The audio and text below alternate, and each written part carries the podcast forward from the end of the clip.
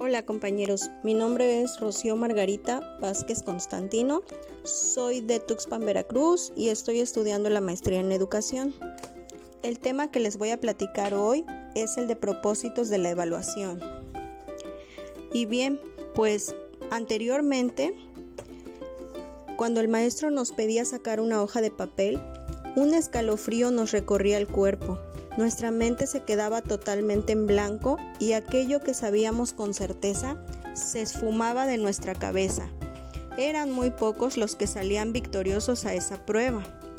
Nos preguntábamos por qué nadie nos había avisado, qué habíamos hecho mal para merecer el mayor de los castigos, un examen sorpresa. Y es que cuando la evaluación no tiene un propósito determinado o no tiene un objetivo claro, pierde su sentido original de mejora y pasa a ser solamente una crítica injustificada. Estos fenómenos, el no tener una finalidad determinada y el temor hacia las calificaciones, son los que han empañado los beneficios que ofrece este proceso, pues ser evaluados nos da la oportunidad de reconocer dónde estamos es la posibilidad de alcanzar nuestras metas de una manera más fácil. Conocer nuestras áreas de oportunidad nos permite tomar las decisiones más adecuadas para mejorar por medio de un juicio transparente, que es el punto medular de la evaluación.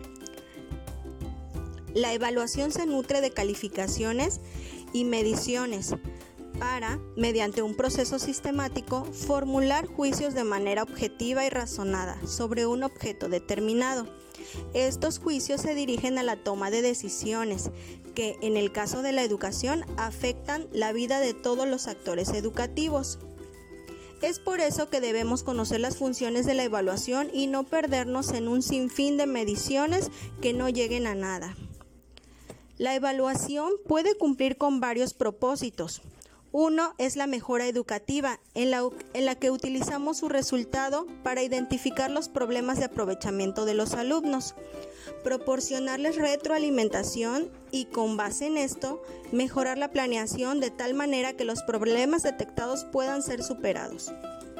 Otra finalidad es identificar qué es lo que saben los estudiantes, en qué grado han logrado hacer suyos los conocimientos o habilidades establecidos en el programa, lo cual puede servir al maestro para modificar su trabajo en grupos posteriores y a la escuela como una, como una manera de rendir cuentas a la sociedad.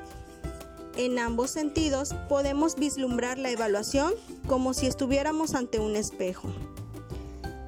Si contamos con un instrumento de evaluación, que en este caso es el espejo, podremos pronunciarnos con base en lo que vemos y orientar nuestros pasos en el sentido de este pronunciamiento.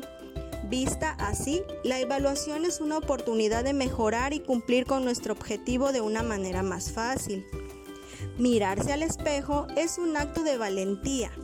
Cuesta reconocer nuestros errores y aceptar que debemos cambiar, pero cuando nos damos cuenta de que es la única manera de ser mejores, nuestra visión de la evaluación se modifica y logramos verla como una herramienta indispensable para la mejora educativa.